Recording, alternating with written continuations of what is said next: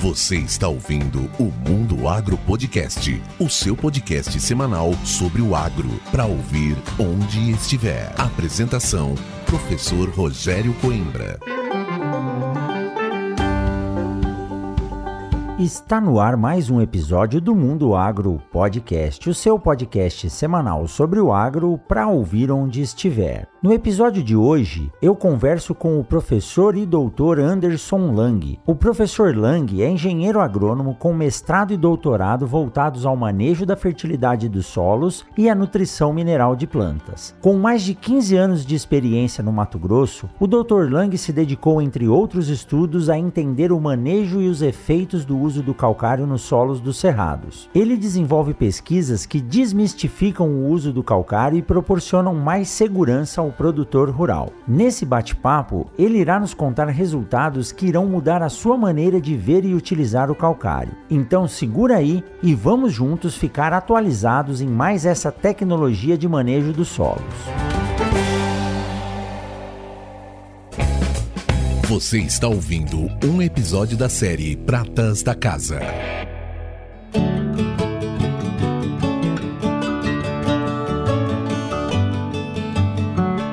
E olha só, hoje nesse episódio do Pratas da Casa, aqui no Mundo Agro Podcast, eu tenho o prazer de trazer um grande amigo, colega aqui da UFMT, professor Dr. Anderson Lang. Lang, seja muito bem-vindo ao Mundo Agro Podcast. Tá joia? Bom dia, boa tarde, boa noite para todo mundo. Satisfação que o Rogério me chamou para participar e vai ser uma alegria conversar com vocês aí nesse período hoje. Ô Lang, te conheço bem, né? Nós estamos aqui já desde 2008 praticamente em Sinop, né? Hoje nós estamos gravando presencialmente, novamente usando o laboratório de sementes aqui como auditório e é bom, porque mais de 110 episódios, pouquíssimos foram gravados presencialmente. E é outra coisa, né? Falar olhando no olho da pessoa fica mais mais tranquilo. Lang, mas para quem não te conhece, conta um pouco da sua história, como você chegou na agricultura e como surgiu essa paixão aí, essa vontade de trabalhar com a área de ciências dos solos, que é a base da nossa agricultura, né? Eu sou filho de produtor rural, né? Meu pai foi produtor rural é, no sul do país, então a gente já cresceu na, na lavoura, vamos falar assim. Paraná? Guarapuava, no Paraná mexia com agricultura, mas era agricultura familiar. Então eu saí para estudar fora, fui fazer aí segundo grau praticamente, fiz em São Paulo e fiz uns seis meses de cursinho e na época do cursinho que eu que eu animei, vamos falar assim, eu até tinha vontade de fazer jornalismo antigamente. Olha eu gostava muito de ler, lia muita revista, eu gostava de escrever um pouco. E aí no cursinho que eu resolvi, né, estudei, vamos falar assim, os currículos ou as, as opções de faculdade. Eu lembro que eu prestei no final do formando no terceiro, eu prestei zootecnia, se não me engano foi é, na Unesp, aí eu não passei, eu fiz seis meses de cursinho e depois eu prestei agronomia, prestei agronomia em Uberlândia. E aí eu passei e fiquei naquela de quase que todo mundo, quando começa uma faculdade, pensa, né? Ah, vou, vou começar e vou ver se é o que eu quero mesmo. Se eu não gostar, no máximo eu vou aprender durante um ano, dois, alguma coisa aqui e depois eu parto para outra. E aí você acaba entrando na faculdade, vê o curso de agronomia, né? Difícil não gostar? Difícil não gostar, porque é, é muito aberto, né? A gente tem a opção de aprender desde fazer, eu brinco, né? Desde fazer ketchup a, sei lá, limpar peixe, fazer comida, um monte de coisa diferente, né? Que tem muita gente que nem imagina que tem isso num curso de agronomia. E aí foi se encaixando as coisas. Né? Então, é, tava na agricultura, vamos falar assim, tava na, tava na família, tá, né? Até hoje. Meu irmão também mexe tudo e, e realmente se encaminhou para isso. Foi por aí. Aí você foi para Lavras, fez graduação e mestrado lá, depois você veio para Piracicaba, numa baita escola também, né? Dentro do é. Centro de Energia Nuclear na Agricultura. Eu fiquei em Lavras de 95 a 2002, com graduação e mestrado. E na graduação eu mexi com microbiologia, uns quatro anos. E daí, quando eu estava formando, eu resolvi mudar para a área de fertilidade. Então, aí eu trabalhei com, no mestrado com milho já, nitrogênio e milho, e no doutorado também com nitrogênio e milho. Aí eu fiz mestrado em lavras e quem me inspirou muito, na verdade, na graduação, foi o professor Alfredo Scheid. Faleceu ano passado, né? Falecido. Mas eu era um ratinho, né? Eu seguia ele. Me ajudou muito. Eu tive oportunidade, por exemplo, de algumas vezes que ele não podia ir a algum evento, ele me colocava, colocava outros também, né? Para representar. Para representar. Você ia lá, você ficava perdido, porque tava só Heitor Cantarela, só a nata. Van Rage, você ficava lá sentado feito um bobo, mas aprendia, né? E acho que também ajudou muito. Eu pensava nisso, ó, futuramente dá para estar tá nesse lugar, né? Tentar virar um pesquisador e tudo. Então ele foi uma pessoa que me estimulou muito. E aí, inclusive participou do meu mestrado, me ajudou muito no mestrado, não foi meu orientador, mas me ajudou muito. E aí, em 2002, fui para Piracicaba, para o Sena, fazer doutorado. Aí fiz doutorado com milho, nitrogênio, a parte de nitrogênio marcado. E nessa época eu fiz uma disciplina, logo que eu entrei no doutorado, fiz uma disciplina com o professor Malavolta, primeira disciplina que eu fiz. E ele pegava no pé, a gente tinha aula segunda-feira dia inteiro. De manhã era sala de aula e de tarde era laboratório tipo aqui, bancada. E ele ficava no laboratório fazendo a parte de cálculo e metodologia. Inclusive brincava com a gente, né? Eu tô aqui na frente do quadro de pé escrevendo, vocês não podem sentar aí na bancada, não. Ele mandava todo mundo ficar, ficar de, de, pé. pé. e todo, se eu aguento ficar de pé o dia inteiro dando aula, sem vocês, moleza. Vocês já estão sentados cedo, de tarde, vocês têm que ficar de pé. E aí eu trabalhei com o professor Trivilin, com nitrogênio, mas eu trabalhei com uma lavota também, fiz trabalho paralelo. Foi quando eu vim conhecer o Mato Grosso, em 2000 e 2004, se não me engano. Eu fiz um em 2003 que eu fiz a disciplina, em 2005 eu vim em Mato Grosso. Em 2003 eu fiz a disciplina do Malavolta e tinha uma revisão bibliográfica, eu fiz sobre a amostragem de solo, dentro da disciplina de nutrição dele. E aí ele, ele dava consultoria em Primavera do Leste, no grupo Itaquerê. E aí a gente conseguiu encaixar um projeto dentro da AgriSUS na época. O Klaus Reicher até era avaliador. A gente encaixou um projeto de amostragem de solo e eu conduzi isso ali no grupo Itaquerê. Então foi a primeira vez que eu entrei no avião e vim para Mato Grosso. Conhecer. Conhecer o Mato Grosso, vim para Primavera. Nunca tinha visto agricultura grande assim, né? Acho que eu vim umas três vezes depois para Primavera para fazer o trabalho. Fiz um pouco do trabalho também em Uberlândia, em relação a umas amostragens. Aí a gente publicou isso em revista Plantio Direto, umas coisas assim. E aí eu conheci o Mato Grosso, mas eu tinha vontade de conhecer o Mato Grosso, de vir para o Mato Grosso, morar desde a época de graduação. Sabia que aqui era um lugar muito bom, né? até na graduação eu tinha passado uma entrevista era Singenta e eu ia vir para Primavera, inclusive. Daí eu desisti e resolvi ficar no mestrado, né? Parece que tinha uma bolsa para mim no mestrado. Acabei o doutorado, estava acabando, deixei o doutorado praticamente escrito uns seis meses antes. Aí apareceu o concurso da Unemat, em Alta Floresta. Abril de 2006 apareceu esse concurso. E nessa época eu já tinha escrito o projeto de pós-doc e tinha enviado para a FAPESP também para trabalhar com Malavolta. Então esses, você vê que esses caras direcionam a gente para o caminho certo, tanto Malavolta quanto o Alfredão. Aí eu vim, fiz o concurso aqui para Alta Floresta na época para ser professor. Saiu a resposta e eu fui conversar com Malavolta na sala dele. Ele falou: "Professor, passei no concurso lá no Mato Grosso, na estadual, mas a gente pediu aí a bolsa FAPESP. O que, que eu faço agora se, se sair o projeto aqui da FAPESP?" Ele falou: "Se passou no concurso, você vai embora daqui. Você suma daqui e vá trabalhar. E foi a melhor coisa que, obviamente, eu fiz, né? Eu não estaria aqui onde eu estou hoje, com certeza não estaria aqui hoje, se eu tivesse ficado fazendo pós-doc lá. Teria ido para outro caminho, possivelmente. Então Deus guiou certinho. Aí eu vim para a Unemat, fiquei três anos na Unemat, apareceu a vaga aqui em final de 2009. Aí eu passei no fiz o concurso, também passei, e aí desci para cá. Dezembro de 2009, né? Depois a gente começou a dar umas voltas de bicicleta em janeiro, lembra Exato, disso? Exato, é mesmo. Andamos de bicicleta cheguei, um é. tempo. Você já estava aqui, cheguei né? Em 2006, é. É. E aí é, a chegada foi assim até aqui Sinop. E Lang, isso que você acabou de falar é algo que o José Luiz Tejon diz e a gente tem que levar em consideração. Todo mundo tem que ter uma inspiração, né? Um grande líder. E você disse aí, professor Alfredo, né? Malavolta, Vite, é. essa essa turma que que nos inspira. E como você um dia sentado lá no evento olhando falou, poxa, posso estar tá um dia lá, né? Não será que eu vou estar? É, eu posso estar tá um dia lá.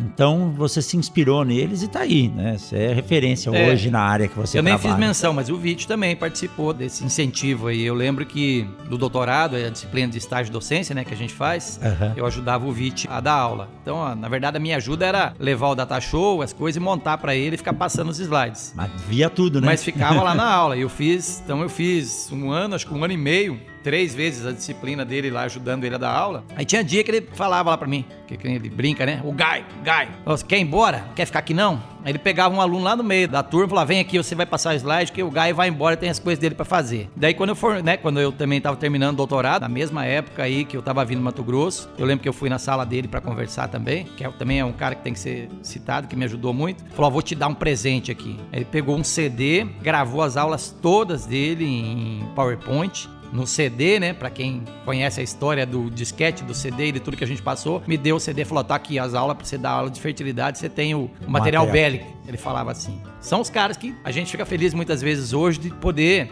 ser um pouquinho do que esses caras foram pra gente, né? Eu vejo com meus ex-alunos que estão trabalhando aqui no Mato Grosso, que seguiram carreira acadêmica, né? Eu tenho o Gustavo Caione, que está na Unemate, tenho o Evandro, que também está na Unemate, o Tiago Parente, que está com laboratório hoje. São pessoas que a gente pegou lá e pensou, né? Na época da graduação, falou: você tem possibilidade de crescer, você tem perfil de ir para frente nessa área que eu tô, né? Que eu sou seu professor, eu vejo que você pode ser também. E graças a Deus deu certo para alguns aí, tá muito bem. Eu acho que esse exemplo que nós tivemos, e a gente replica isso. Né? Meu orientador, professor João Nakagawa, quando eu sentei na sala dele a primeira vez, ele falou: Ó, o papo é o seguinte: o objetivo aqui é que daqui a alguns anos você esteja fazendo melhor do que eu, né? Então, com certeza hoje você serve de inspiração para os seus ex-alunos. Parece que não muito tempo, né, Lang? Eu lembro quando você chegou, né? Eu, eu cheguei em 2006, comecei a trabalhar aqui em 2008. Eu lembro da sua chegada em 2009, já com experiência de professor lá de Alta Floresta, o professor Kelt, professor Rogério Machado, também vieram de lá. E hoje a gente roda o Brasil encontrando ex-alunos, seus orientados de graduação, de mestrado. Essa é a sucessão e esse é o, o legado que nós temos que deixar, né? Então acho que esse é um processo importante e como nós conversávamos antes de começar a gravação, o nosso grande medo é como vai ser daqui para o futuro com a desconstrução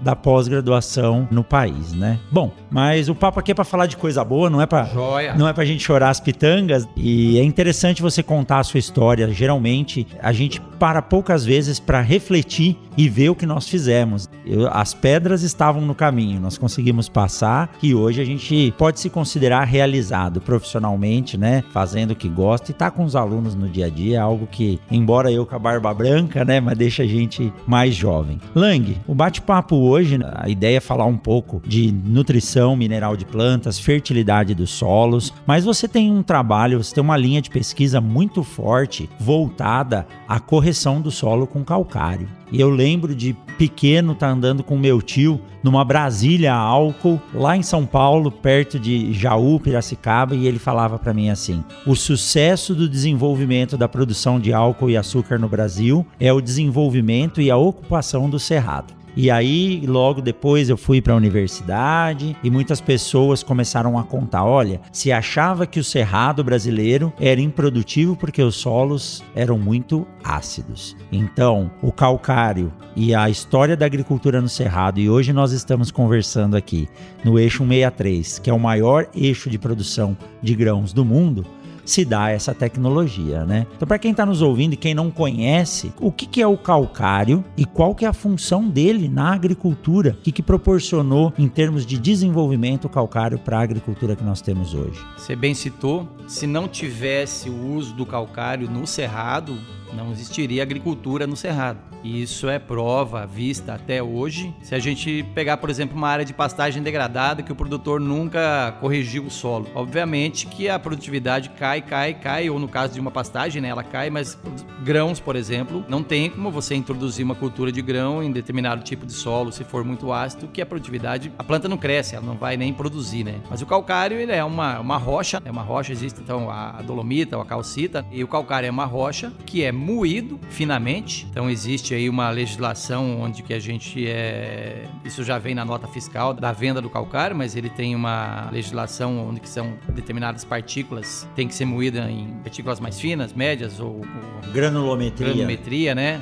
grossas. Então tem uma granulometria, né, que é uma garantia que tem que vir para o calcário e dentro do calcário os principais elementos químicos que trazem benefício às culturas são o cálcio e o magnésio. Então o calcário ele tem proporções diferentes de óxido de cálcio e de magnésio. Então a gente tem no Mato Grosso o consumo, principalmente o uso, foi por muito tempo de calcário dolomítico, que é um calcário que tem aí 18% de magnésio, óxido de magnésio e 30, 32 de óxido de cálcio diferente de um calcário calcítico, que é um calcário muito mais rico em cálcio, com 40, 45 de cálcio e 2, 3 de magnésio. Então é praticamente é, a diferença dos dois calcários é essa, mas ela é uma rocha. E as funções do calcário são inúmeras. Então, é, eu tenho até um slide que eu passo na sala lá, né, na aula, que tinha, acho que era uma propaganda da Colgate ou coisa assim, que falava benefícios de usar Colgate. Era uma lista de 10, 12 itens. E para o calcário é a mesma coisa. Então, o calcário, o ponto final é que aumenta muito a produtividade, mas o que acontece para que isso, ou seja, os, os, os eventos para que aconteça isso aí é redução de alumínio tóxico, aumento da atividade microbiana, aumento da disponibilidade de todos os nutrientes praticamente, redução de toxidez de elementos. No caso calcário, por exemplo, pode ser usado para remediação de áreas poluídas com cádmio, com chumbo. Além disso, aumenta a nodulação, né? São, são, inúmeros benefícios. E olha, é, falando em uso do calcário, muitas vezes falam, preciso corrigir o solo. Existem duas formas de correção do solo. Uma é fornecendo o nutriente que a planta precisa como base, e a outra é corrigindo essa parte de, de pH, que basicamente é isso que o calcário faz. O legal do calcário, como você acabou de citar, é que a ação dele além de fornecer cálcio, magnésio e talvez outros nutrientes, ele atua diretamente na disponibilidade dos outros nutrientes que estão imobilizados lá no solo. Mas para que isso ocorra, como que o calcário deve ser aplicado? Você falou que existem duas fontes, são rochas que fornecem calcário, mas uma é mais rica em magnésio e a outra não. Então isso deve existir regiões diferentes no Brasil que tem essa fonte. Como que é feita a aplicação do calcário? Assim como se faz o nitrogênio, o fósforo e o potássio?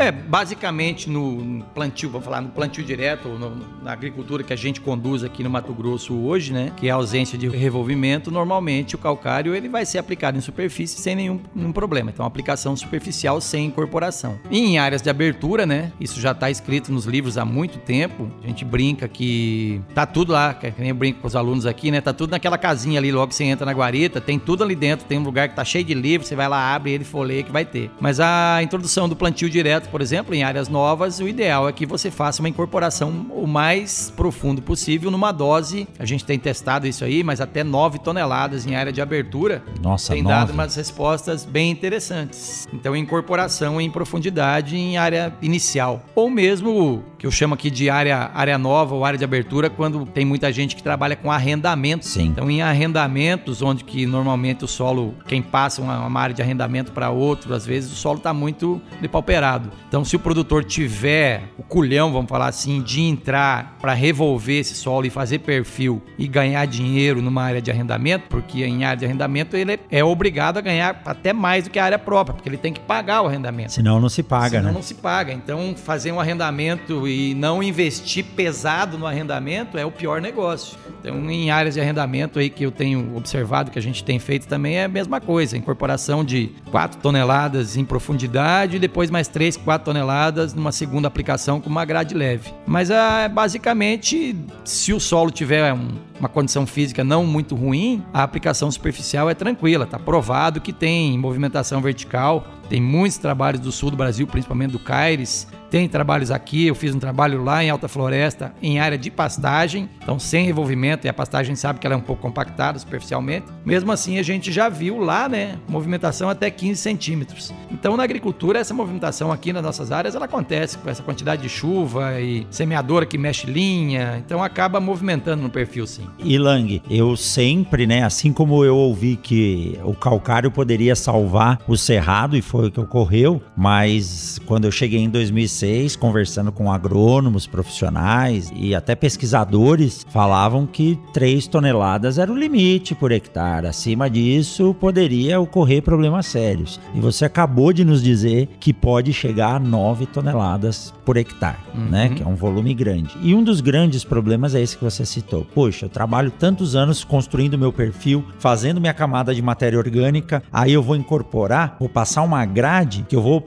pulverizar minha matéria orgânica, é possível fazer aplicação anual de doses menores de calcário é, sem ter problema E aí você disse que desce até 15 centímetros, que é mais ou menos o que uma botinha de uma semeadora é, movimenta, mas mais fundo do que isso, porque um perfil bom para o desenvolvimento das culturas básicas que nós temos, que são milho, soja, sorgo e algodão, teria que ter pelo menos até uns 30 centímetros, uma estrutura bem organizada e bem corrigida. Ao longo do tempo, eu aplicando todos os anos o calcário, é possível ele construindo esse perfil? Esse resultado de 15 centímetros que eu falei era em área de pastagem, então a gente não era em área de agricultura. Então essa movimentação que a gente verificou até 15, até porque a gente também só avaliou, a dose não foi tão alta, mas avaliamos acho que até 3 toneladas e meia em superfície e não avaliamos numa profundidade maior. Mas doses pesadas aqui, essas doses mais pesadas ou aplicação anual, tem uma movimentação. Eu acredito que até 30 centímetros a gente consiga movimentar. Algumas amostras de solo que eu tenho os trabalhos em querência ali mostram uma propriedade que usa bastante calcário, mostram um perfil de 20 a 40 com uma saturação de bases em torno de 40, 50%. E você pega uma área de mata, que a gente fez isso lado a lado, a,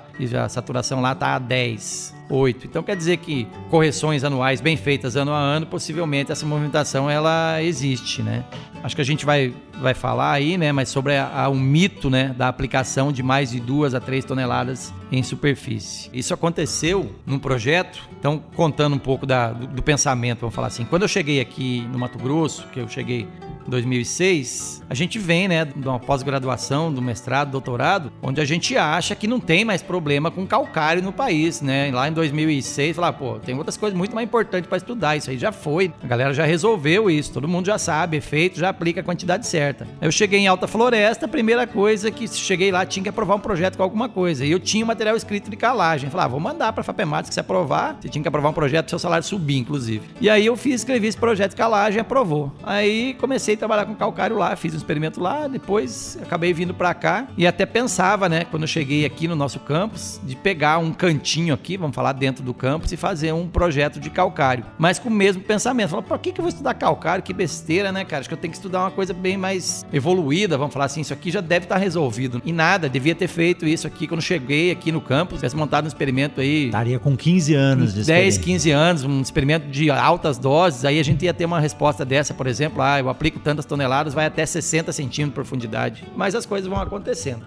E o trabalho de calcário mesmo, ele surgiu, uma conversa que a gente teve com o Rogério Machado, um dia a gente estava conversando e falou, ah, esse calcário, acho que ele, aparentemente, ele não reage ou a gente não consegue chegar nesses cálculos aí de, do V% estimado e observado. E aí, junto com isso, sempre teve esse mito das duas toneladas e meia, três toneladas, que isso é um, é um resultado que saiu lá também de Ponta Grossa, dos trabalhos do, inicialmente do Juca, do João Carlos Moraes Sá. E tinha também respaldo do Alfredão lá de Lavras. Então a recomendação desses boletins boletins, tanto lá do Paraná quanto da quinta aproximação, é de não se passar de duas toneladas e meia em superfície para solos argilosos e de duas toneladas para arenosos. Pode ter sido uma resposta deles lá na, no, na época eles fizeram os experimentos em 87, 90 por aí, né? Só que as produtividades na época eram bem mais baixas do que elas são hoje e a característica era para o tipo de solos deles. Essa ideia das duas toneladas e meia veio de lá. Veio de lá. E o outro diferencial é que os solos onde eles já montaram esses experimentos, ou nas áreas de lavoura deles, do Paraná, por exemplo, os solos já eram corrigidos. Os solos já recebiam calcário há 30 anos, então eles já tinham uma saturação de bases beirando 50, 60. Diferente daqui, Diferente né? Diferente daqui. Então ele não recomendava aplicar mais que duas toneladas e meia por causa disso. E aí, nessas conversas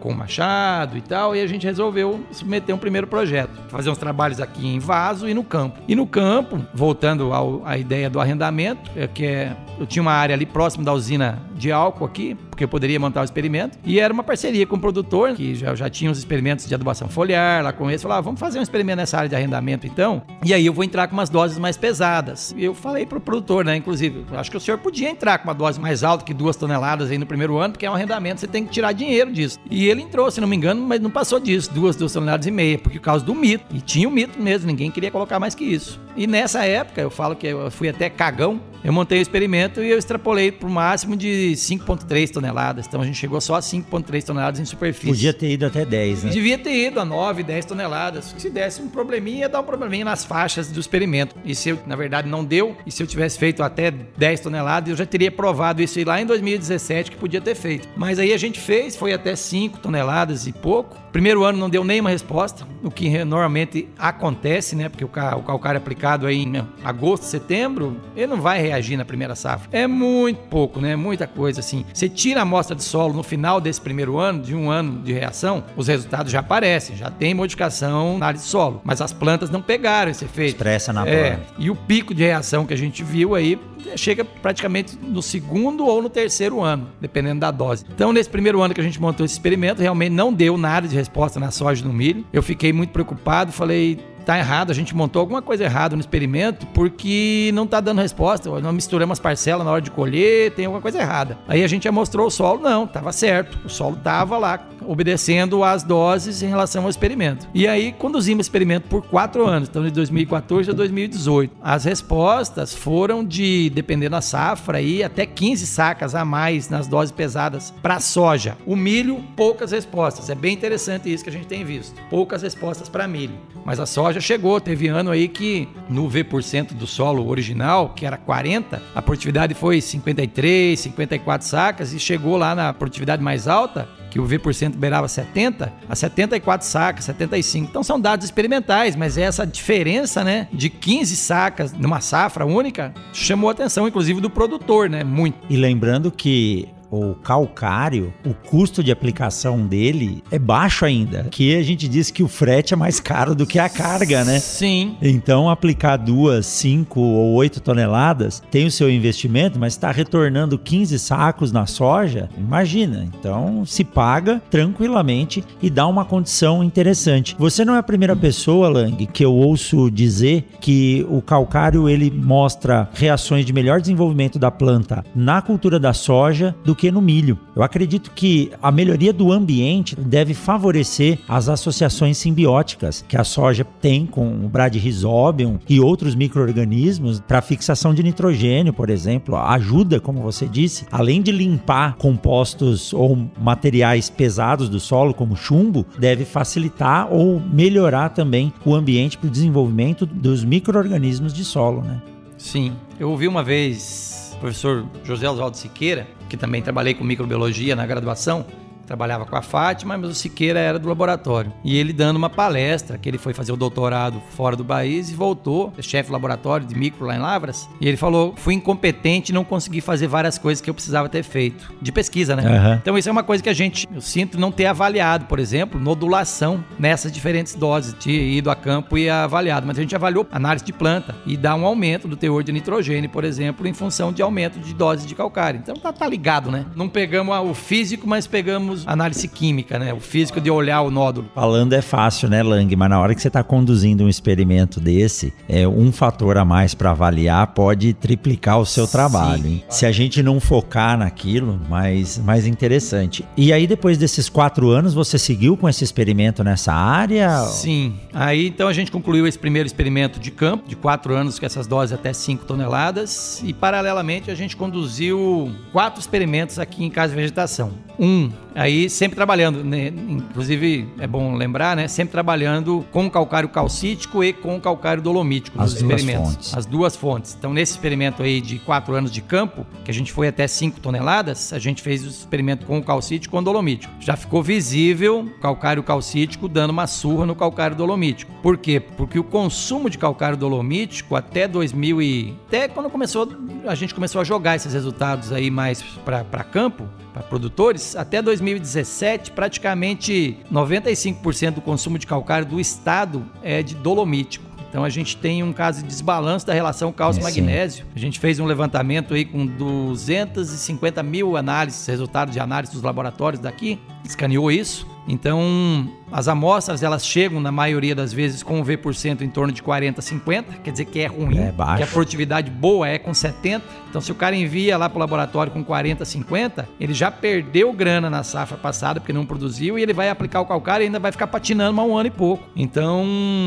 tem esse problema, né? Se a gente diagnosticou isso. E as relações cálcio-magnésio muito estreitas. Então estava faltando calcário calcítico é, na agricultura. Aí a gente fez experimentos de vaso. Então a gente fez experimentos de vaso até 12 toneladas com calcítico e dolomítico. Esse foi um experimento. O outro experimento a gente separou o calcário em diferentes granulometrias, né, nas três peneiras, pegamos as amostras calcárias, separamos, incubamos vasos com material grosso, médio e fino, que a gente já sabia, obviamente, o resultado vai acontecer parecido, né? Então o calcário fino reagindo muito rápido, mas o grosso, ele chega quase na reação do fino, mas demora aí. No caso do experimento de vaso, a gente demorou três culturas lá. Então teve experimento com doses, teve experimento com granulometrias, Teve o experimento com relações cálcio-magnésio, saindo de 1 para 1 a 6 para 1. E teve um só com doses, mas com calcário filler. Então a gente jogou quatro experimentos para tentar entender esse comportamento desse calcário. As coisas que a gente viu em todos, tanto no campo, tanto no campo como em vaso, né, que o V% almejado na nossa fórmula lá, V2 menos V1 vezes T, PRNT, não chega,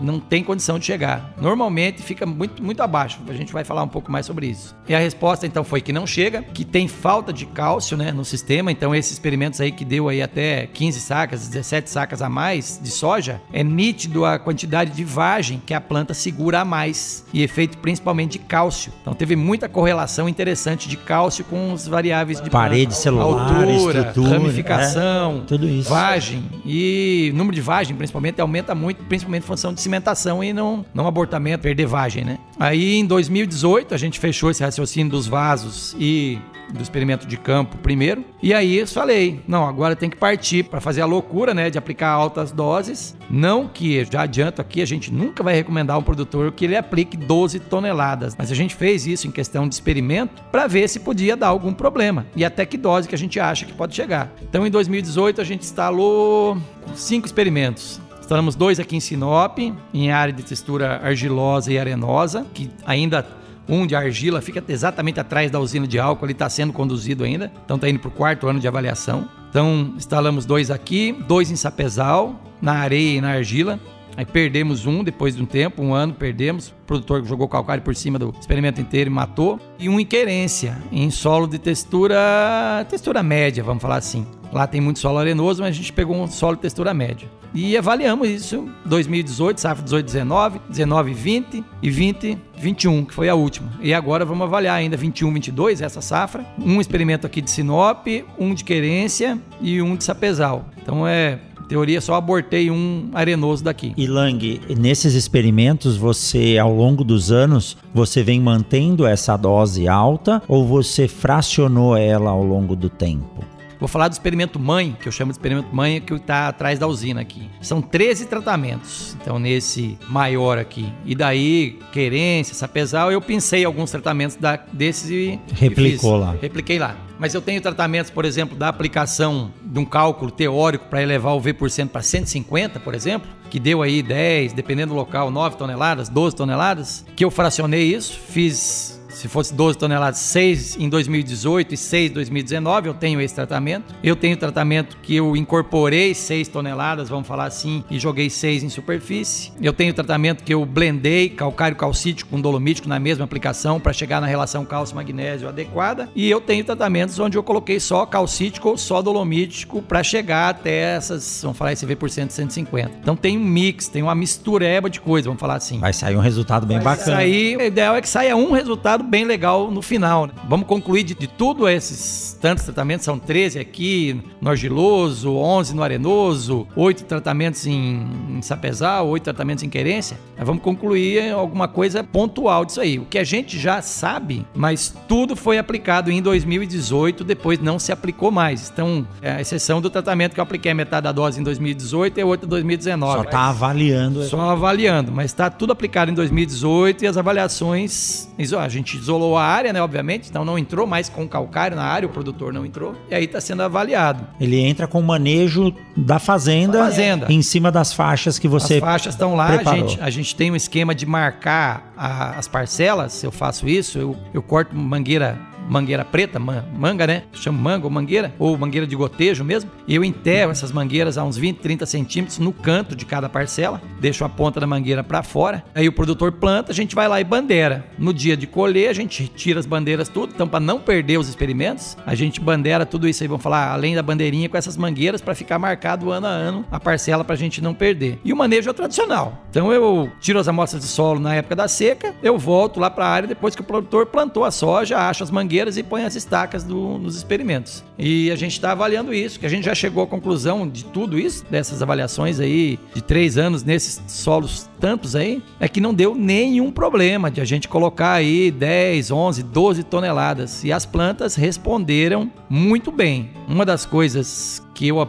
sim, em leitura, e acho que até conversei com o pessoal do IAC também, que eles também fizeram alguns experimentos desses há 30, 40 anos atrás, que eles falaram: faça o experimento de calcário, mas não esqueça que pode ter indisponibilidade de micronutrientes. Então faça uma micragem na área. Então, na verdade, é um manejo que, se o produtor resolver, tiver a necessidade de colocar uma dose mais pesada, ou por algum motivo ele queira fazer isso, faça uma boa micragem, tanto no solo e depois foliar. A principal dúvida, a principal ideia dessas doses altas na verdade, a gente não quer que o produtor chegue a esse limite de fazer isso. Mas se o produtor pegar uma área de arrendamento, por exemplo, que um cara não cuidou direito, ele pegou um, pegar uma área com V% de 40, que não é a área dele, por exemplo, que ele faz o manejo de calcário correto, mas ele pegou uma área ruim, ele pode entrar com uma dose pesada que não vai ter problema, né? Não vai ter problema. As plantas respondem. O final dos experimentos, tudo que a gente está chegando de conclusão, é que as plantas respondem. Nesse experimento de solo é, argiloso aqui, que eu estou tabulando os dados bem e dando uma olhada boa, a gente teve um incremento de mais ou menos 11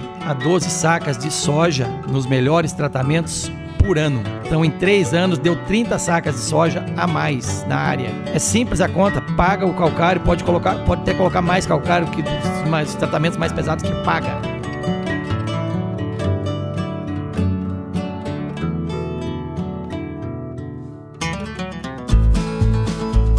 Que bate-papo bacana, mas vamos aproveitar esse intervalo para falar do novo aplicativo da Agrosol Sementes. O que já era bom ficou ainda melhor. A nova versão do app da Agrosol, além de disponibilizar a rastreabilidade expandida para todos os clientes, que conseguem acessar informações detalhadas sobre todos os lotes de sementes adquiridos, passa agora a se tornar também uma plataforma de acesso a ofertas e a realização de orçamentos, de uma maneira simples e intuitiva para qualquer produtor interessado. Basta baixar o aplicativo gratuitamente e aproveitar os benefícios da semente na palma da sua mão. Disponível na Google Play ou na Apple Store.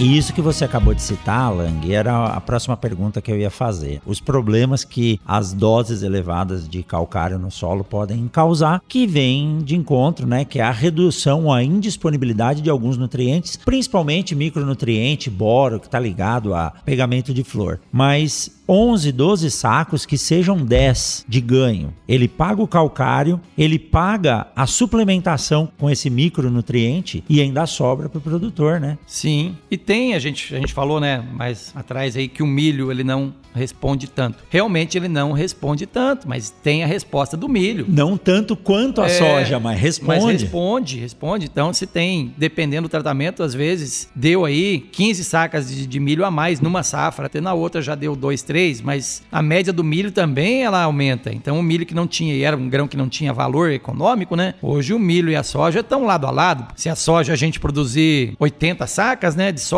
tem tratamentos que está produzindo 70, 80 sacas de média todo ano. No milho a gente vai produzir 160, 170 sacas, quer dizer, o dobro da quantidade de grãos produzida, e o preço do milho ele tá mais do que da metade da soja. Hoje está tá mais ou menos meio a meio, né? Mas quando a soja estava 150, o milho estava 85 2005, não dava mais dinheiro, praticamente quase o milho, do que a soja, na quantidade no valor produzido. A gente tem que pensar o seguinte: o cálcio no sistema, e isso eu lembro de você falando em uma aula que eu estava assistindo sua aula, o cálcio no sistema ele não favorece só a cultura principal. Hoje é uma realidade na nossa região, no Brasil, integração lavoura, pecuária e floresta. Então, quando você tira a lavoura, o cálcio, você acabou de citar, para a soja, ele melhora a estrutura de planta, torna as plantas mais resistentes ao ataque de pragas e doenças, melhor pegamento de flor, melhor desenvolvimento de vagens, melhor estrutura de casca para semente, por aí vai. Mas você tira a soja, tira o milho, tem o pasto que está lá ainda. E pasto é basicamente cálcio para fazer folha, cálcio e nitrogênio. E vamos além então.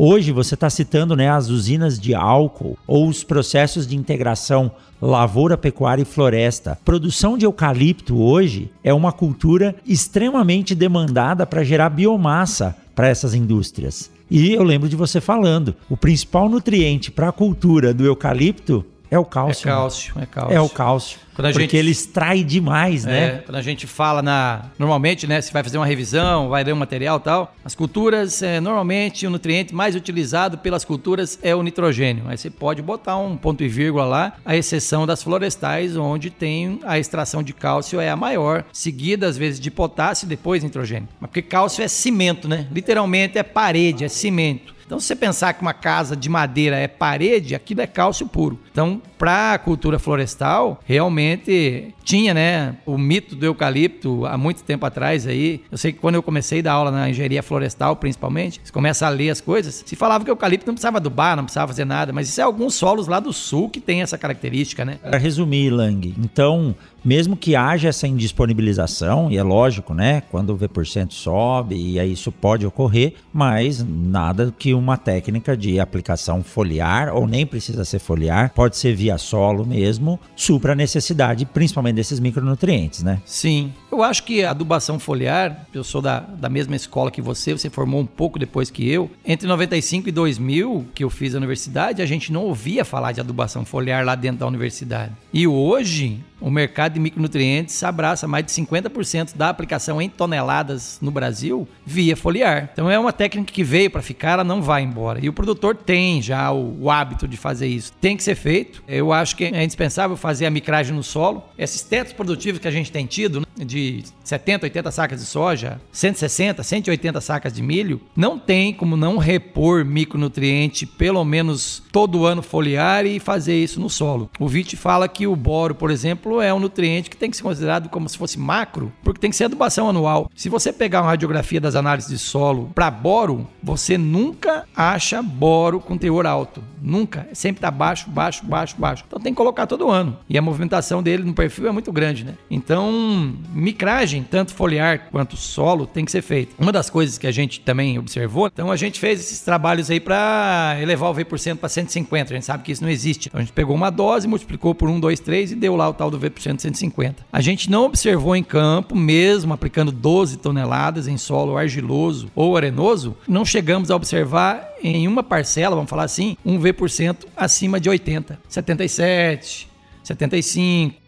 Ou então, seja, ele chegou onde a gente chegou, precisava é, e ali ele se mantém. Eu acredito muito que essas doses pesadas, como a gente está avaliando isso ao longo dos anos, existe um poder de um tempo, um poder de reação desse calcário que ele vai reagir. Então, se eu aplicar 12 toneladas, ele vai reagir uma certa quantidade e uma certa quantidade vai ter um efeito residual ao longo do tempo que ele vai continuar reagindo. O que eu quero dizer é que se eu conseguisse amostrar o solo e pegar o calcário não reagido, eu acho que em três anos eu vou achar nessas doses pesadas um calcário que está lá esperando uma condição ácida para reagir. E essa acidificação é bem interessante, que a gente viu já no primeiro ano, no experimento que até foi defesa de mestrado da Beatriz. A gente avaliou a, a aplicação nessas doses pesadas e a gente coletou sequencialmente a aplicação, né, de até 12 toneladas. A gente coletou amostras de solo a cada 45 dias, desde o dia que plantou a soja até colher o milho. Então, a cada 45 dias estava na área. Mandamos amostras para o laboratório, juntamos todas, mandamos para o laboratório. Veio uma amostra lá em fevereiro que o pH do solo desceu desceu e que o V% caiu e o cálcio desapareceu um pouco. Falou, ah, aconteceu alguma coisa errada. Aí a gente olhou certinho, a gente fez uma coleta em torno de 20 dias após a aplicação da adubo nitrogenado, em torno de 90 a 100 quilos de N na cultura. Quer dizer, O agricultor entra com uma adubação nitrogenada, é uma pancada ácida no solo, o solo cai o pH e depois ele sobe de novo. Quer dizer, isso é um estímulo à reação do calcário, né? Então, todo ano quando o produtor aduba com mesmo a cultura da soja que vai fixar, ela acidifica o solo. Então, todo esse processo de adubação, extração de nutrientes, acidifica o solo e o calcário recebe então um gás, vamos falar assim, para reagir ano a ano. Então, essas doses pesadas ele continua reagindo. É na verdade um seguro, né? É o poder de resiliência que você está dando ao solo. Eu lembro do professor Leonardo Bill, foi meu professor lá em Botucatu, dizendo: você tem que imaginar o solo como um cofre. Você tem aquele dinheiro guardado ali, ou você tem aquela reserva que ela vai ser utilizada um dia se precisar, mas eu tenho que ter ela e o entorno para se manter. Então o solo, seja isso com macro ou micronutriente, que é o que a gente fala adubação de base, e o calcário como tamponador aí do pH entra da mesma forma, ele tem que estar tá estruturado e você tem que aplicar aquele seguro, que é o que aconteceu. Se eu preciso entrar com uma cultura do milho, que tem que ter uma adubação pesada, principalmente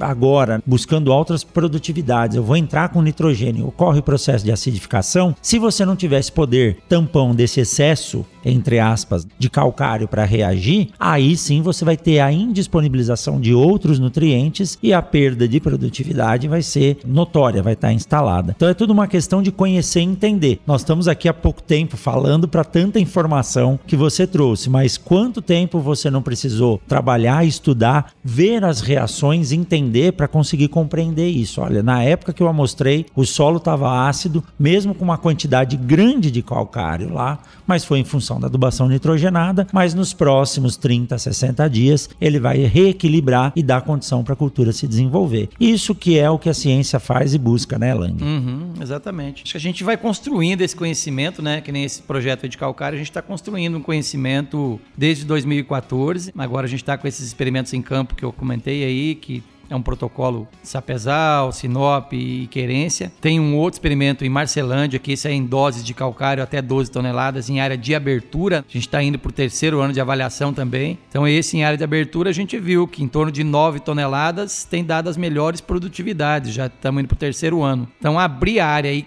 calcarear de forma pesada é um ótimo negócio, porque você vai ter um retorno muito grande. Além disso, é que a gente como eu falei, a gente é incompetente, não consegue fazer tudo. Eu fiz um trabalho com a disciplina com o pessoal do, do, mestrado, que me ajudou muito aí. Agora eu preciso escrever isso. A gente coletou, são 30, 32 solos aqui na região de diferentes locais. Então, a metodologia foi meio a toque de caixa, porque você começa a dar aula do mestrado, da disciplina, você tem que fazer rodar isso em seis meses seis e tudo. Meses tem que então, a primeira semana eu combinei, ó, cada um vai lá para sua fazenda, determinada área, em qualquer lugar aqui que seja no eixo da 163, e traz uma amostra de solo de uma área, pega uma fazenda, né, que tem uma área produtiva com argila, com areia e tira uma amostra na mata argila, areia e mata. Então, cada dois alunos, se não me engano, trouxe três amostras, trouxeram três amostras de solo. E aí a gente conseguiu, se eu não estou equivocado, acho que são 30 amostras que eu tenho. E a gente incubou isso com até 12 toneladas. Aí o processo de incubação é, é simplinho, a gente faz em pacotinho plástico ou faz em copinho de descartável, né, de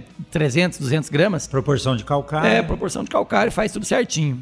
As respostas desses 30 solos, eu, daí eu destrinchei isso depois por textura, por lavoura de argila, de areia, ou por tempo de se era lavoura contínua ou a mata tal. Até nessas 12 toneladas, daí a gente avaliou essa incubação aí duas amostragens, se não me engano, nos, nos potinhos, mas o V% requerido, teoricamente, que a gente faz o cálculo, e o V% atingido, nessas doses mais altas, principalmente, ficou na metade. E é o que está aí, os experimentos de campo também Estão mostraram isso. Fiz o cálculo para 150, chegou a 75, 80. É o poder tampão. É, solo tampão. Então, não se preocupe muito em aplicar dose de calcário pesada. Você não vai estragar seu solo. O solo vai se reequilibrar. É, obviamente que, assim, a gente não vai recomendar uma aplicação de 12 toneladas em superfície para resolver um problema de um produtor. Senão você vai plantar em cima do é, calcário. Né? Mas até 8 toneladas, eu acredito que o produtor, se ele tiver necessidade de aumentar o V%, que tiver muito ruim e ele queira alta produtividade, 8 toneladas na areia, na argila, não vai ser muito um complicador, não.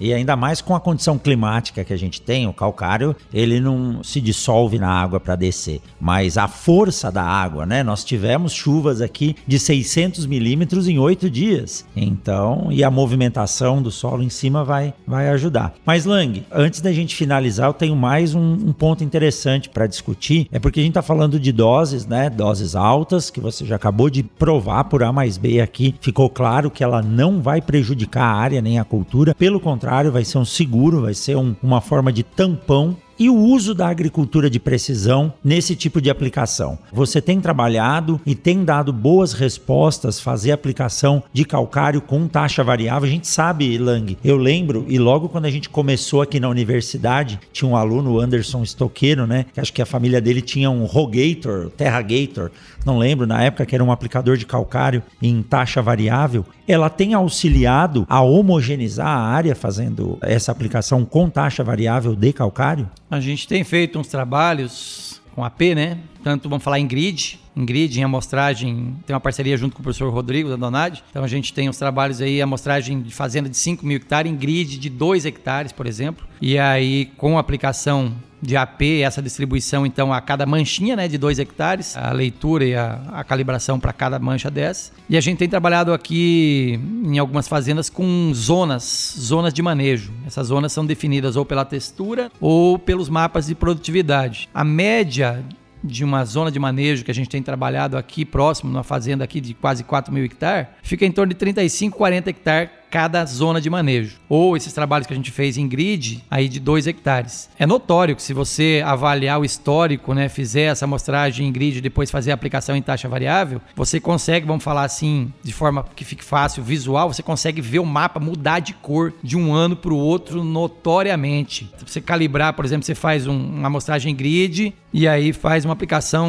de blend de calcário, né? Você faz duas aplicações de calcítico e dolomítico para resolver, por exemplo, uma relação cálcio-magnésio. Então você tem lá a relação cálcio-magnésio 2 para 1, você quer levar para 4 para 1. Faz os cálculos, calibra tudo certo e entra com as duas aplicações você pode entrar dois anos depois que seu mapa vai mudar de cor perfeitamente. O que a gente tem visto, por isso que tem que tirar a amostragem de solo e tem que se fazer e tem que fatiar talhão, não dá para trabalhar com talhão 200 hectares. Meu Deus, é, é errado. A gente tem trabalho aí dessas faixas de 30, 40 hectares tem variação, por exemplo, numa faixa, né, na fazenda aí que a gente dividiu 4 mil hectares em faixa de 30 40, tem dose de 1,2 toneladas. Na mesma safra, tem talhão ou mancha, né, que está recebendo 4 toneladas e meia. Então essa variação, ela acontece, mas é bem interessante que a gente está fazendo um trabalho aí na fazenda até onde que a gente começou os trabalhos de calcário, a gente tem auxiliado o produtor, né? Nos primeiros anos tinha essas disparidades de dose e agora a gente está indo, a gente começou em 2017, 18, 19, 20, 21, vamos para 22 agora, então os talhões estão homogeneizando muito bem.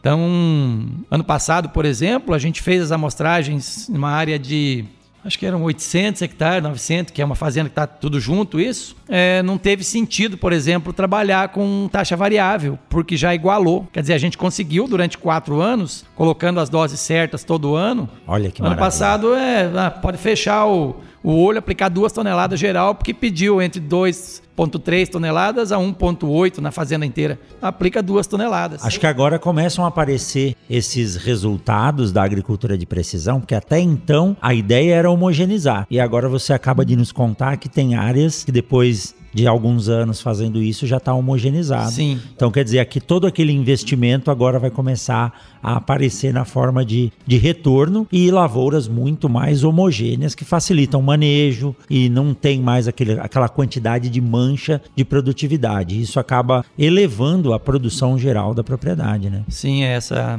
essa fazenda que a gente auxilia, né? Vamos falar assim, a gente tem projeto de parceria, a gente tem fechado nos últimos quatro anos médias em 4 mil hectares de 70 a 72 sacas de soja e de 150 a 155 sacas de milho. Então tem talhão que produz 180 sacas de milho. Tem talhão com 83 sacas de soja. Na fazenda do Marquioro ali, né, que é a parceria, acho que foi ano atrasado, ele é, ganhou um prêmio de produtividade de milho, que a gente colheu uma faixa de 30 hectares com 224 sacas de milho. Quer dizer, tem potencial, isso também é legal, que dá pra gente ver que tem potencial. Mas aí não é só calcário, né? É óbvio que tem toda a parte de fertilidade, a gente acaba remanejando também, isso aí é uma outra coisa, né? Eu estava fazendo, dando uma olhada, nós estou fazendo um, um, histórico aí das aplicações que a gente recomendou na fazenda desde que começou a organizar. Então tem doses de fósforo de 70 quilos de P2O5 e na mesma fazenda, em talhões diferentes, com 230 quilos de P2O5. Então é uma aplicação que se você pensar em MAP, você entra com dose de 150 quilos de MAP até 500 quilos de MAP. Na mesma fazenda, né? Vamos falar assim. E nessa situação, muitas vezes o produtor fechava o olho, calibrava para 200 quilos de MAP, despejava tudo. Tinha área que ia sobrar, é. tinha área que ia faltar. E aí o desequilíbrio ficava ano a ano sempre presente, né? Você mantinha a área desuniforme anualmente isso. fazendo isso. Você fazia a área ficar sempre desuniforme, porque você nunca pensou em uniformizar ela. Então isso, além de calcário, né, outras coisas que a gente tem visto aí na, nos trabalhos, essas desigualdades, por exemplo, de fósforo, né, essas redistribuições de fósforo, e o potássio, isso é nítido aqui no Mato Grosso, é nítido. Os produtores deveriam abrir o olho muito para isso. Se joga muito potássio fora. As aplicações de cloreto acima de 150 quilos por hectare na soja elas são altamente danosas, vamos falar, ao perfil do solo e ao bolso do produtor. Porque é caro. Porque é caro. E o produtor, para essa próxima safra, ele tem que ficar muito ligado, né? A gente está sabendo de todos os problemas que estão acontecendo, de custo e tudo, então... Não só o custo, oferta mesmo. Né? É, um grande erro na interpretação, muitas vezes, da análise de solo, que o produtor tira a amostra de solo na seca, depois da colheita do milho. E aí ele observa que tem 30 miligramas, 40 de potássio no solo. Só que a hora que aquela palha de milho decompõe e libera aquele potássio, aquilo vai para 90 no solo se você fizer a matemática e ela nesse ponto a matemática funciona, que a gente já fez isso. Então a gente avaliou a saída de potássio da palhada de milho entrando no solo, aumenta o teor no solo que vai para 90. Então se você tem a decomposição da palhada de milho que vai aumentar o teor de potássio para 90 miligramas e junto com isso você joga mais 90 quilos de K2O, uma das duas fontes vai se perder. É nítido. E Lang, é, eu gosto muito de falar de precisão e exatidão, né? O produtor ele está sendo preciso fazendo a análise de solo. Só que ele não está sendo exato, porque ele está fazendo na época errada, talvez até por desinformação. E ele tem um residual de cultura, que é aquilo que foi extraído, mas não foi exportado, que vai voltar para a cultura dele. Sim. E pode causar problemas sérios, então. A gente, você acabou de dizer, né, potenciais, a gente tem que esquecer aquelas 55, 60 sacas de soja por hectare, 100, 90, 100 sacas de milho por hectare. Nós temos potencial aí, como você falou, de 80 de soja, 220 de milho. 220 de milho. Só que isso tem que ser sustentável, não é produtividade a qualquer preço. E um detalhe desse que você disse, o produtor entender o que, que ele tem de residual na palha, o que, que ele tem no solo, aí a economia que ele pode ter na aplicação, por exemplo, do cloreto, pode dar vantagem a ele de ter uma boa produtividade com uma faixa, com uma margem de lucro ainda boa precisa de acompanhamento, precisa de pesquisa, precisa de entendimento, que muitas vezes o produtor não tem essa visão, porque ele tem que cuidar da máquina, do colaborador, de pagamento de água, pagamento de luz, tem que ver se o pivô está funcionando. Aí entra a interação, essa parceria que você tem com a fazenda, em que vocês podem dar esse feedback para o produtor com um detalhamento maior que ele não ia conseguir ver sozinho. Isso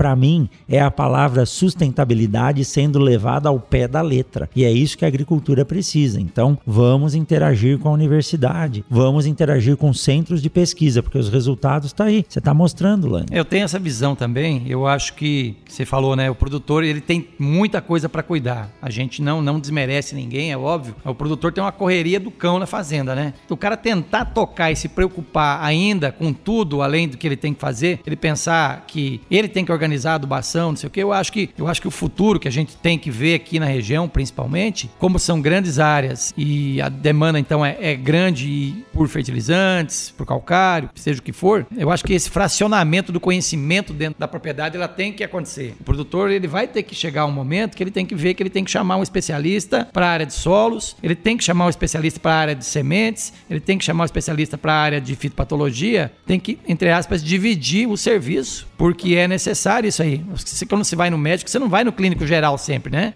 Você tem que ir para o médico do coração, ortopedista. Então, na fazenda, a mesma coisa. Não tem como, muitas vezes, o agrônomo conseguir entender de tudo. Por isso que existem os especialistas. E a gente está aí para ajudar o produtor, né? Não é que você saiba mais do que Não. o produtor, mas você gasta mais tempo, gasta no bom sentido, estudando e lendo aquilo que você gosta. Isso que você faz, você faz porque você gosta, uhum. tá na cara, né? Eu que tô aqui de frente vendo você falar, dá para ver o quanto que você gosta. Então, com certeza você teve mais tempo para ler e se aprofundar do que o produtor ou o agrônomo da fazenda. Então, você terá uma contribuição maior para compartilhar com ele do que somente ele sentar, buscar um artigo, tentar ler, parar, entender. Hoje em dia, 24 horas não tá dando mais para fazer tudo, né? Então, a gente tem que dedicar a quem dedica o seu tempo, né? Trocando pleonasmo aqui, né? A gente tem que deixar a quem dedica o seu tempo trazer informação mais rica e precisa para que a gente possa aplicar ela, seja aplicar um adubo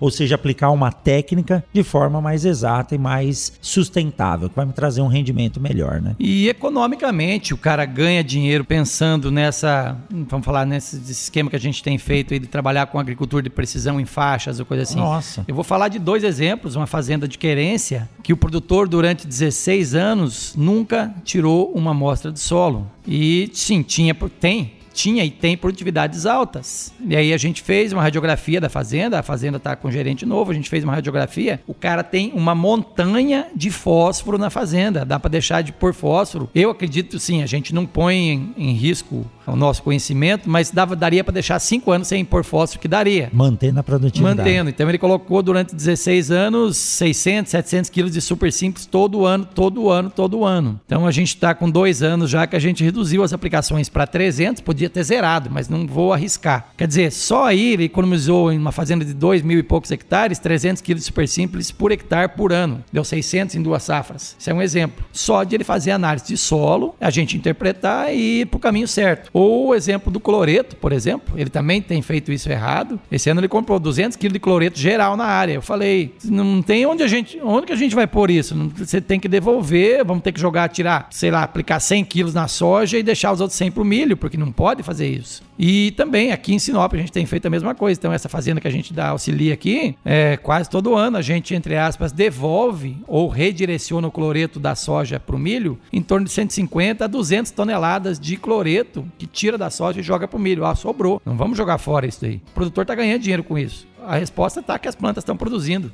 70 de média de soja, milho com 160 de 150, 160, milho o pessoal tem esquecido muito do cloreto para milho. Então, às vezes, as doses de cloreto têm que ser maiores. 70 quilos, às vezes, de K2O é pouco para o milho. Dá para extrapolar até 100 quilos aí tranquilamente. E ele vai armazenar esse cloreto, esse potássio para a soja depois. Exato. Quando a gente fala em sistema, né, Lang? Hoje eu brinco com os meninos aqui na, no laboratório. Para você ser um bom agrônomo hoje, você tem que entender de rotação de culturas, que a gente está falando de sistema, e saber conviver com nematóide, né? Que são duas coisas que, que você precisa saber. Então, tudo isso acaba que a sorte do produtor é que o sistema se equilibra, como você acabou de falar. Ele colocou aquele fósforo lá, não perdeu, mas ele talvez não precisasse ter investido tanto capital de uma vez só naquilo. Poderia ter sido escalonado e ter sido mais eficiente economicamente, né? Então é a pesquisa tá aí, é fantástico, isso é, é muito gostoso e é recompensador você chegar numa propriedade e ver aquela técnica que você estudou, desenvolveu, aplicou na área junto com o produtor e o produtor falar: puxa vida, isso aqui tá dando certo, isso aqui tá me trazendo uma melhor facilidade de trabalho, melhor rentabilidade e um menor custo custo. Isso é, isso é muito bacana.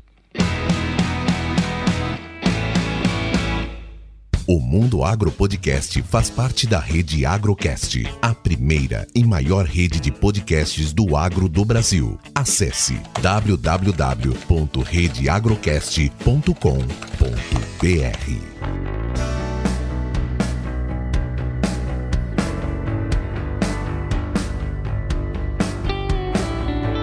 Lang, olha, é, não tenho nem como agradecer a quantidade de informações que você nos passou. Com certeza daria para continuar mais uma hora batendo papo aqui, porque tem a experiência que você, seu grupo de pesquisa, né, a interação com os professores aqui da UFMT tem permitido a gente é, desenvolver e trazer pelo menos resultados e informações que vão servir aí no futuro. O que eu espero, Lang, que é, essas informações se transformem num livro, num manual, numa cartilha e no futuro é, quem vier assumir o nosso lugar possa utilizar isso como base, assim como nós utilizamos. A base da fertilidade do solo e a nutrição de plantas, ela não pode parar de ser estudada. Né? Aquela ideia de dos mitos, né? Duas toneladas de calcário por hectare, você acabou de mostrar que isso realmente era um mito e a ciência e os dados têm dado um caminho bom para um futuro mais, uh, mais sustentável e com maiores produtividades e menos área. Eu sempre digo, né, o Mato Grosso produz agricultura em 8% só da sua área. E nós conseguimos aí sair de 55 sacos de média, já com expectativas de 70 sacos, e a gente pode chegar até talvez 110 na soja, sem aumentar um hectare a mais de plantio, simplesmente aplicando técnica e desenvolvimento científico. Então, o que eu tenho a dizer como colega de casa aqui, e é um prazer ter você no Pratas da Casa, é parabéns, parabéns por esse belo trabalho que você tem desenvolvido aí com o seu grupo de pesquisa. Joia, obrigado. É, eu agradeço, né? Agradeço o convite, acho que foi um papo legal aqui. A gente tem que agradecer, né, aos parceiros. Então, é, eu tenho, eu tenho uma parceria boa aí com o Sindicato das Indústrias de Produtores da Produção de Calcário aqui com a Cinecal, que ela me apoia aí nesses projetos durante esses. A gente tá com um casamento, é um namoro forte já, porque a gente tá desde 2000. Em várias regiões, né? é, né? Tem que ter esse apoio. É, tem essas parcerias, né? E a gente está publicando ou tentando jogar os resultados que a gente tem, tem conseguido, mas que essas altas doses podem ser aplicadas para ajudar o produtor. A ideia é ajudar o produtor. Então, é, se está se produzindo mais com doses mais pesadas, primeiro que é possível. Segundo, que o produtor vai conseguir ganhar dinheiro com isso. Muitas vezes ele está é, trabalhando a quem ou produzindo aquém que, produ que poderia, mas o trabalho na fazenda é o mesmo. Ele tem que plantar soja, ele tem que passar o veneno. A rotina da fazenda é a mesma. Às vezes é um, alguma variação de investimento aí. Mas então agradeço também né, o convite, agradeço ao pessoal que tem ajudado né, nos trabalhos. A gente estava comentando mais cedo que a gente não consegue caminhar sem os nossos alunos, né? Então não tem como citar o nome de todos, mas todos se sintam abraçados e agradecidos por mim aqui. Toda a galera que trabalhou desde 2010 que eu estou aqui até hoje, a equipe que ainda tenho hoje que está trabalhando e essa piazada é que a gente deve. Todos os números que estão no meu computador é função da equipe mesmo. A gente tenta gerenciar do jeito que dá, com as, com as únicas duas mãos que a gente tem, né, Coimbra? A gente sabe, muitas vezes elas ficam ainda muito amarradas aqui dentro da universidade, né? A gente tem muitas coisas burocráticas aqui que nos atrapalham demais, mas a pesquisa a gente faz porque a gente gosta. A gente,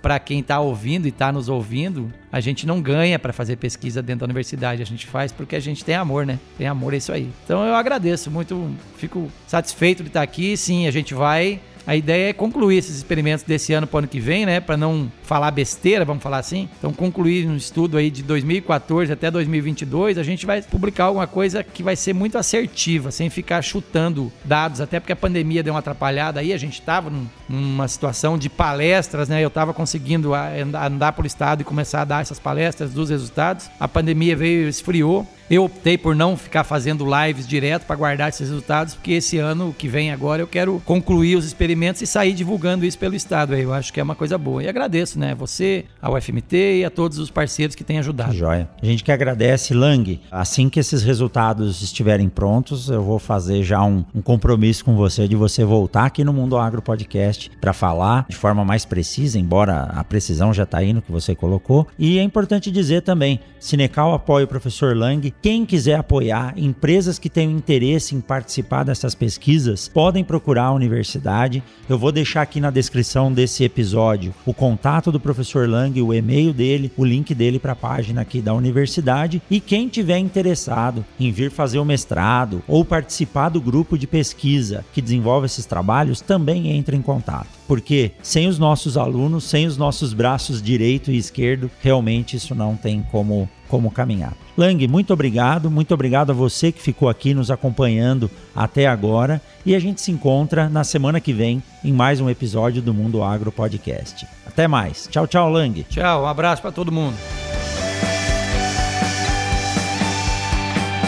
Siga o Mundo Agro Podcast nas redes sociais Instagram, Facebook e Twitter. Arroba Mundo Agro Podcast. Você ouviu o Mundo Agro Podcast. Informações, novidades e muito mais. Esse episódio do Mundo Agro Podcast foi um oferecimento da Momesso. Momesso, excelência no tratamento de sementes do on-farm ao industrial. Este podcast foi editado por Edição On Demand.